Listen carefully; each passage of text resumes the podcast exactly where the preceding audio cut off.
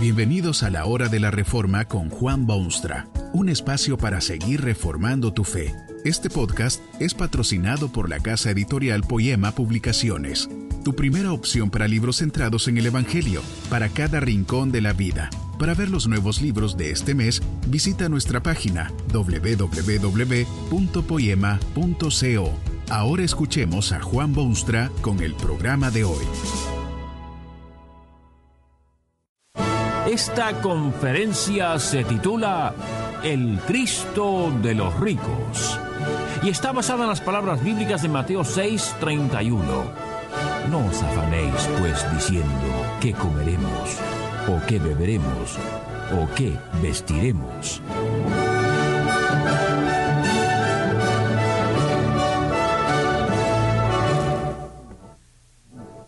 Usted es uno de esos miles de pobres que andan por el mundo y que miran con envidia a esos seres refulgentes que son ricos, pero que son al mismo tiempo cristianos, creyentes en Cristo. Usted los mira con admiración y con asombro, sacude la cabeza, sueña un poquito y concluye que, al fin y al cabo, Cristo es para los ricos, no es para usted todo esto. Bueno, mire, cierto es que Cristo es para la gente rica, ¿Cree usted acaso que por ser ricos son mejores ante el Dios de cielo y tierra? ¿Qué puede importarle a Dios si un hombre o una mujer tiene cien mil sucres o seis millones de libras esterlinas o un millón de bolívares o solo cinco maravedíes?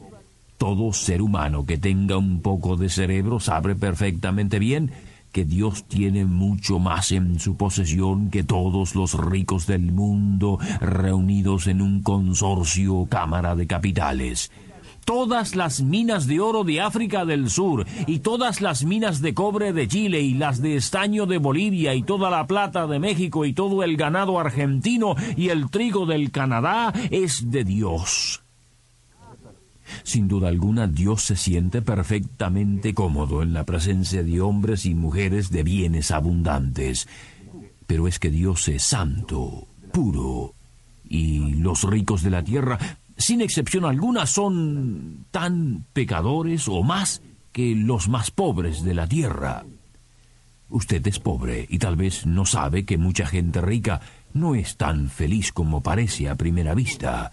Detrás de esas ropas de moda y esos coches brillantes y esas sonrisas triunfadoras hay lágrimas sentidas. Sí, señor, hay gente muy rica que se pasa gran parte de la vida llorando, todos los días.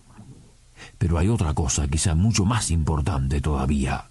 Hay ricos que pecan, todos los días y el dinero más fuerte del mundo y las fortunas mejor habidas de la historia no pueden lavar corazones ni perdonar pecados. Por supuesto que Cristo es para la gente rica. ¿No tienen los pobres ricos otra forma de llegarse a Dios y ser felices?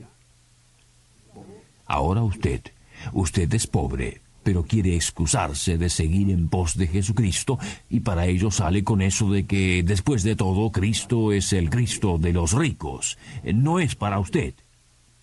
Qué triste equivocación es esto para tantísima gente del mundo actual. Algo de culpa tienen los mismos cristianos en esto porque han dado muchas veces la impresión de que son ricos de verdad y que eso de ser cristianos es más por ser ricos que por otra cosa pero no debe usted alejarse de la única esperanza para su vida por la impresión que le hayan dado algunos llamados cristianos en su mundo. Fíjese usted en Jesucristo para empezar. ¿Era este Salvador de la gente de medios? Mire usted que nació en un humilde pesebre, junto a las bestias de carga que tenían lo mejor del recinto. En cierta oportunidad, cuando extendió una invitación a que lo siguiesen, claramente hizo ver a sus oyentes que no era cuestión de enriquecerse o hacerse famosos u obtener propiedades. Dijo que los hombres siempre tienen donde ir a descansar y que hasta las zorras tienen sus cuevas y las aves sus nidos, pero el Hijo del Hombre no tiene donde reclinar su cabeza. Qué Cristo de los ricos ni cosa parecida. Jesucristo era el más pobre de los pobres. Contémplelo usted al andar por los polvorientos caminos de este mundo cuando anduvo por estos niveles. ¿Quiénes eran los que lo seguían y se admiraban de sus enseñanzas? Era la gente humilde que lo seguía por todas partes. Alguien ha dicho muy acertadamente que Dios seguro que ama a los pobres. Fíjese cuántos de ellos ha puesto en el mundo. Dios los ama cierta y profundamente. Si usted lee el libro que Dios ha publicado y puesto a disposición del mundo, se dará cuenta del gran amor divino hacia los pobres de la tierra. Dios promete bendecir y ayudar a quienes bendicen y ayudan a los pobres del mundo y ofrece a esos pobres del mundo un futuro en un cielo magnífico y esplendoroso. ¿Es usted pobre? Bueno, mire, no se fije usted en los presidentes de la República que han sido o son cristianos profesantes. No se fije tampoco en los personajes importantes que se ven en la televisión o en funciones públicas o en los altos niveles de la sociedad humana. Todos ellos quizás se han arrodillado ante el Cristo que es soberano de pueblo y personas, pero no ponga usted sus ojos en grandes señores que son siervos del Cristo o ejecutivos o profesionales o jueces o líderes de gentes. Fíjese más bien en usted mismo. No mire tampoco a su pobreza o su miseria, sino mírese a sí mismo, allí, cuál es y está. Puede usted estar plenamente seguro que toda su pobreza no podrá ayudarlo en lo más mínimo en lo que se relaciona con su eternidad y el destino de su alma. Todo el dolor y las inquietudes y la miseria que sufra o haya sufrido o llegue a sufrir, nada podrán hacer para limpiar las manchas del pecado que marcan su dolorido corazón. Hay un solo bálsamo para esa herida, un solo remedio para ese mal, una sola solución a ese problema suyo. Jesucristo vino al mundo a salvar lo que se había perdido, ricos o pobres por igual. Otra cosita, peligrosa pero importante. Supóngase usted que es pobre tiene que medirse y cuidarse y nunca sabe si podrá sobrevivir los duros golpes del mañana con sus miles de posibilidades de desastre. Usted es pobre. ¿Por qué? ¿Podría usted explicar concienzudamente por qué es pobre? Tal vez dice usted que, bueno, que así nació y que no sabe de otra respuesta a esa pregunta. Pudiera ser que le eche a usted la culpa de su condición a sus padres por haberlo nacido así, pobre. También es posible que, dadas sus dolorosas experiencias del pasado, usted odia a la gente que lo pasa más o menos bien o que son ricos en posesiones materiales. Cree que le han robado lo suyo y que son ellos los que lo han despojado. Francamente, Vaya uno a saber por qué son pobres los que pobres son. Podría ser, podría, tal vez, quizá, podría ser que usted es pobre porque vive su vida sin Dios y sin Jesucristo y sin preocuparse en lo más mínimo por estas cosas de valor profundo.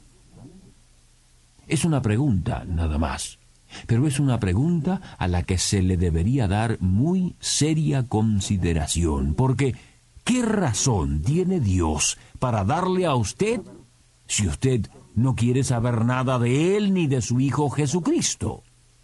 Esta es una de las desgracias humanas más comunes y corrientes. Los hombres quieren recibir bendiciones, quieren ser los favoritos del cielo, quieren ser hijos de Dios pero no quieren doblegar sus voluntades ni entregarse en los brazos de aquel que vino para que tengan vida y la tengan en abundancia. Si usted se preocupa de lo que ha de comer y de lo que ha de beber y de lo que ha de vestirse, No es usted nada raro. La inmensa mayoría de la humanidad tiene esas mismas preocupaciones. Es parte integral del ser humano. Será por eso quizá que el tierno Jesucristo se atrevió a hablar de estas cosas a sus amados discípulos.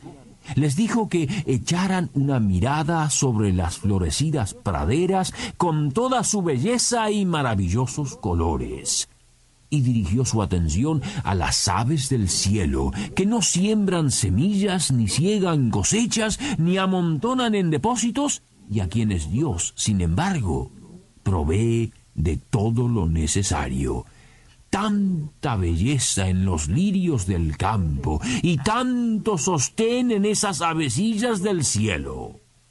Pero esto es lo que Cristo añadió luego. No os afanéis, pues, diciendo, ¿qué comeremos o qué beberemos o qué vestiremos? ¿Qué quiso decir Jesucristo con tales palabras?